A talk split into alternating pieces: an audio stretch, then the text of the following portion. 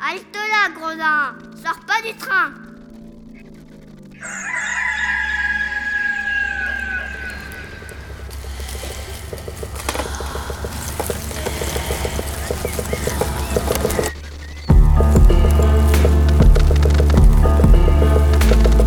Dès ma plus tendre Plus on est jeunesse, malheureux, plus on souffre. Il faut plaindre les affligés.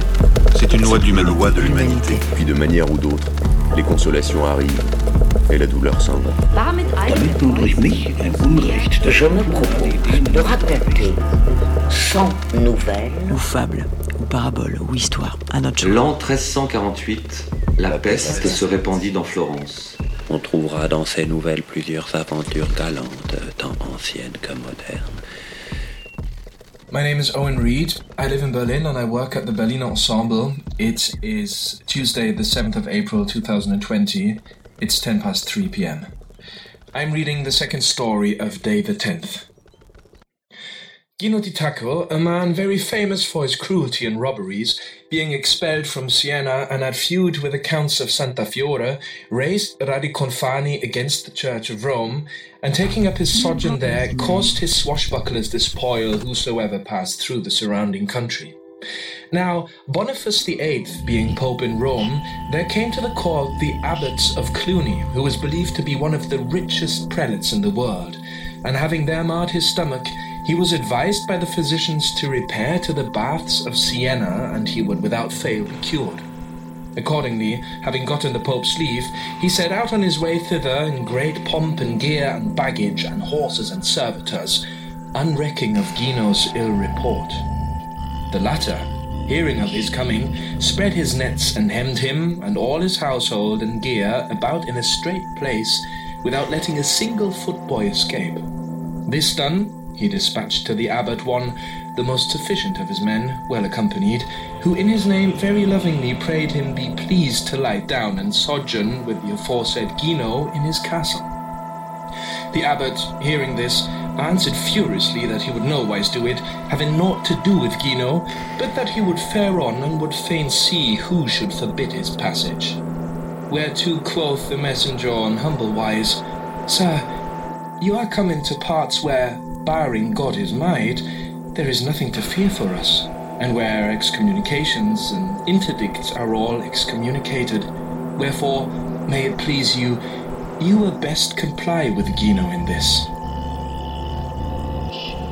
During this parley, the whole place had been encompassed about with men at arms.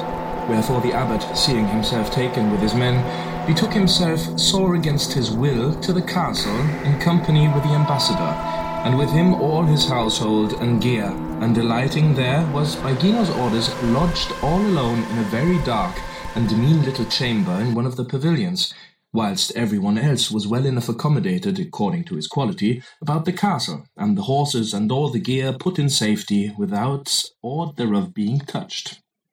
This done, Gino betook himself to the abbot and said to him, Sir, Gino, whose guest you are, sendeth to you, praying you acquaint him whither you are bound and on what occasion. The abbot, like a wise man, had by this laid by his pride and told him whither he went and why. Gino, hearing this, took his leave and bethought himself to go about to cure him without baths. Accordingly, he let keep a great fire still burning in the little room, and causing guard the place well, returned not to the abbot till the following morning, when he brought him, in a very white napkin, two slices of toasted bread, and a great beaker of his Corniglia vernage, and bespoke him thus. Sir, when Gino was young, he studied medicine and said that he learned there was no better remedy for the stomach complaint than that which he proposeth to apply to you, and of which these things that I bring to you are the beginning. Wherefore do you take them and refresh yourself. The abbot, whose hunger was greater than his desire to bandy words, ate the bread and drank the wine, though he did it with an ill will, and after made many haughty speeches, asking and counselling of many things, and demanding in particular to see Gino.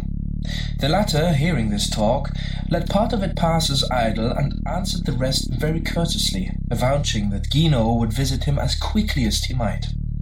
This said, he took his leave of him, and returned not until the ensuing day, when he brought him as much toasted bread and as much malmsey. And so he kept him several days, till such time as he perceived that he had eaten some dried beans, which he had of intent aforethought brought secretly thither and left there. Whereupon he asked him, on Gino's part, how he found himself about the stomach. The abbot answered, Meseemeth I should fare well were I but out of his hands. And after that I have no greater desire than to eat, so well have his remedies cured me.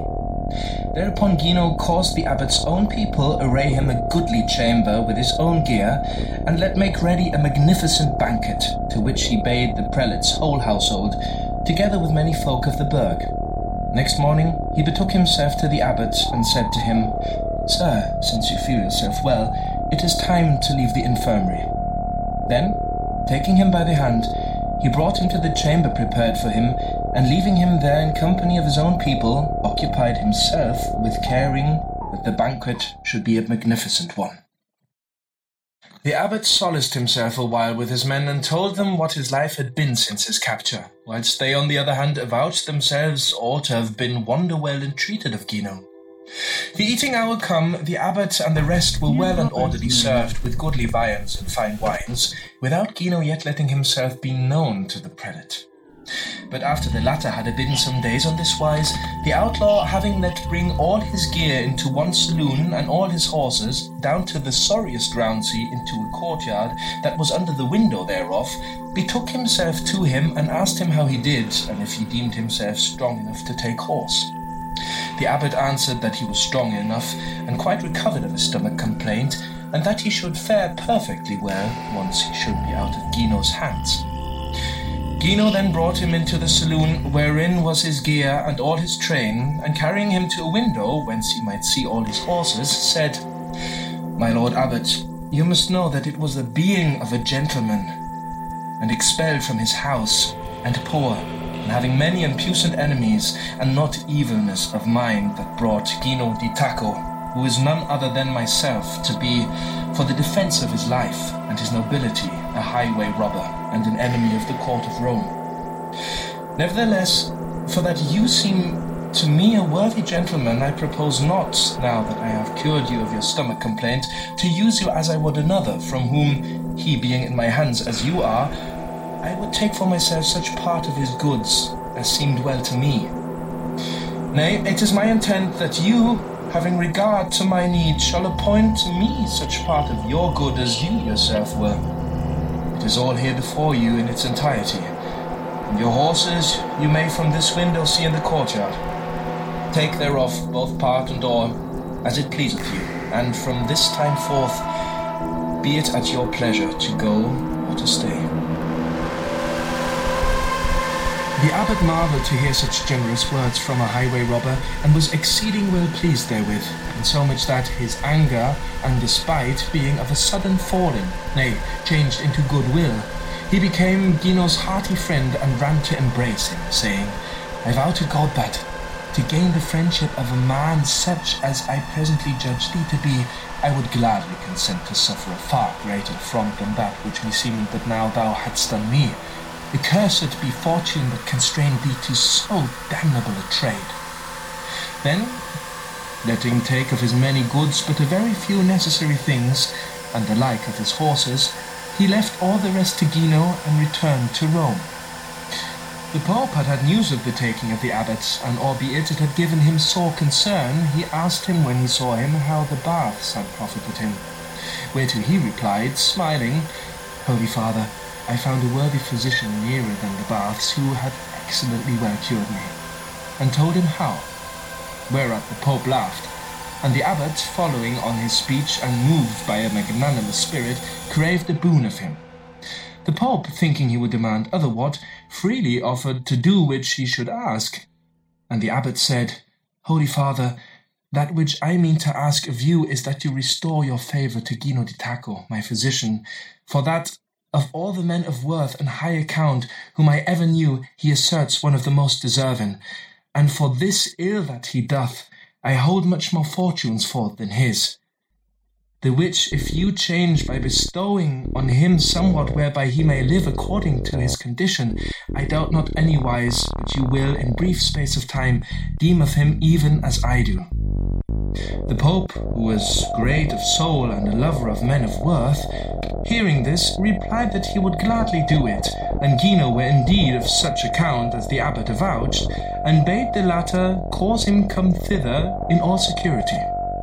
Accordingly, Gino, at the abbot's instant, came to court upon that assurance, nor had he been long about the Pope's person ere the latter reputed him a man of worth, and taking him into favour, bestowed him a grand priory of those of the Hospitallers, having first let make him a knight of that order, which office he held whilst he lived, still approving himself a royal friend and servant of Holy Church and of the Abbot of Cluny.